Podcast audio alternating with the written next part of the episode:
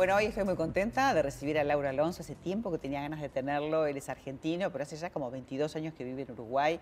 De esos argentinos visionarios que se vino hace mucho tiempo, no solamente después del COVID, tal vez en el momento de, la crisis. Viene del mundo de la informática, pero hace mucho tiempo que está trabajando en, crecimiento personal, en bucear, en, en crecer como seres humanos. Y es el fundador de la psicogenealogía evolutiva y esto engloba muchísimas cosas. Laura, gracias por estar, bienvenido. Muchas gracias por la oportunidad y la invitación. Uno piensa en psicogenealogía y dice, eso debe tener algo que ver con los ancestros, ¿no? La genealogía y, la psiquis que tiene que ver, porque uno presenta la palabra así en crudo, si uno no leyó un poquito, y evolutiva, decís, esto debe tener algo que ver con el clan, ¿qué me pasa a mí, no? Correcto, sí, es la mejor manera de entenderlo. Eh, cortando esa palabra para poder ver cada término.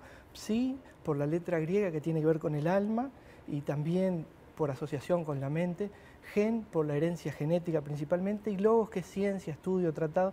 Por lo tanto, nosotros nos dedicamos al estudio del alma grupal que es la familia. Todo lo que pasó en la historia familiar, cómo se vivió y cómo nos afecta a nosotros y a las generaciones futuras también. ¿Cómo nos impacta, y más en un país como el nuestro, como la Argentina, de inmigrantes, ¿no? de gente que vino en barcos en algún momento, ¿no? generaciones para atrás, de Italia, de Francia, de diferentes lugares, trayendo toda su carga también? Este, y a veces estamos como, como muy desvinculados desde donde venimos, ¿no? Y cuán, cuán importante es conocer ese origen. Sí, tal cual, como tú decís, la mayoría de nosotros somos hijos o nietos o bisnietos, algunos, de inmigrantes, y toda esa historia no determina, pero condiciona. Y todo lo que no conocemos, como decía Jung, va a operar en una manera en que vamos a querer llamar destino, cuando en realidad son una serie de parámetros que podemos llevar a la luz de la conciencia para adueñarnos del potencial y deshacernos un poquito de los condicionamientos, los límites, las tendencias a reaccionar eh, que son en base a un estímulo, no con la conciencia, y poder pasar a un estado de acción mucho más. Claro, claro, en vez de ser tan previsible, ¿no? De que te pase esto así, bueno, poder entender. Pero acá hay varias palabras para, para empezar a jugar, ¿no? La casualidad, la causalidad, eh, porque uno las, preguntas que uno se hace, ¿no? ¿Quién, soy yo? ¿Por qué soy acá? ¿Por qué nací en esta familia? Tantas cosas que en algún momento de la vida te las cuestionás y que todo tiene respuestas.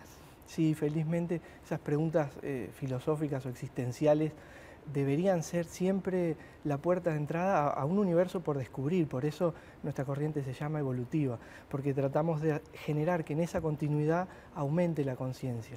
Y esas preguntas que no siempre encuentran una respuesta final, yo creo que lo que encuentran es siempre una mejor versión, una oportunidad mayor de comprensión, pero las vamos actualizando siempre y hasta me parece que sería cruel con el objetivo de la vida pretender alcanzar un estado de verdad absoluta. ¿no? Sí, ya, claro. ya tengo la respuesta, eso sería un error. Es un trayecto, es un camino que uno va haciendo de redescubriéndose, Tal cual. para usar de repente la fuerza de las palabras, ¿no?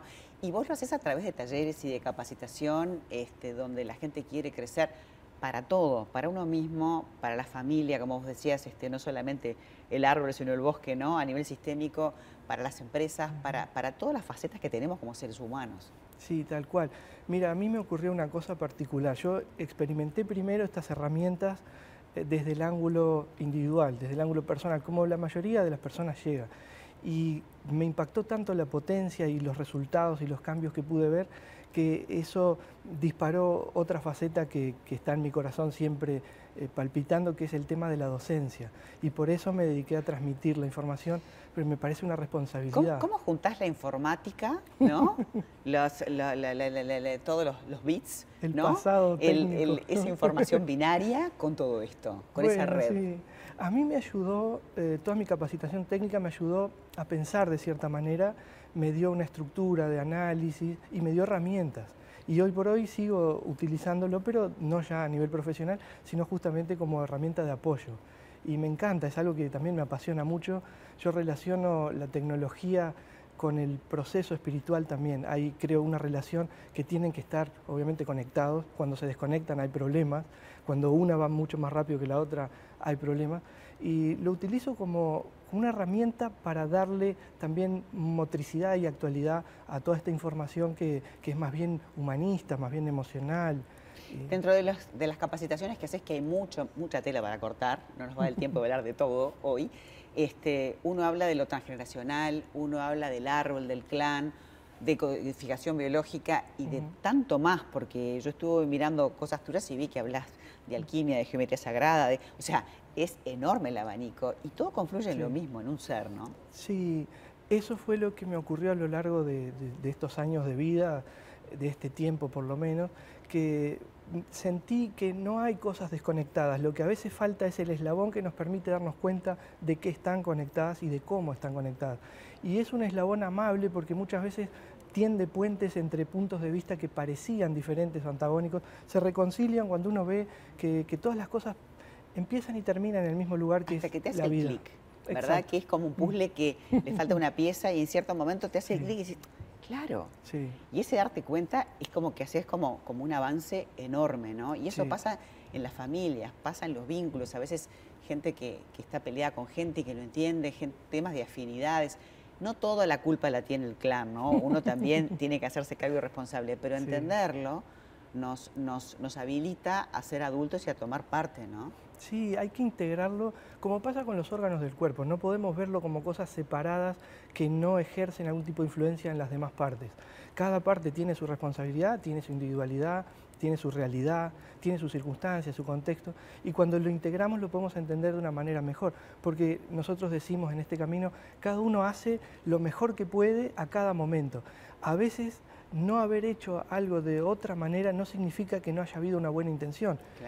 son las circunstancias, somos productos. No, y las circunstancias hacen de que uno tenga una lectura de lo que le está pasando diferente. Entendiendo el pasado, se puede optimizar el presente y, bueno, va a ser una consecuencia un mejor futuro. A mí me encantó y yo creo que voy a ser una de las alumnas próximamente porque me parece que hay mucha información para trabajar con uno mismo, uno se debe quedar en random pensando y dirá, bueno, ¿y esto cómo lo aplico? Y un día te das cuenta que lo estás haciendo y que te mm. está mejorando tu vida y, todo tu conocimiento. Y de eso hablamos en este programa, ¿no? El propósito es ese, es el bienestar, la salud, mucho más que estar sano, estar vivo y estar presente. Exacto, no solo sobrevivir, sino, bueno, un buen vivir como tú siempre decís. Laura, muchísimas gracias. Te invitaremos para hablar de más temas porque nos quedaron muchas cosas para hablar. Es como, como un libro donde empezamos con el primer capítulo nada más. Felizmente. Muchísimas gracias.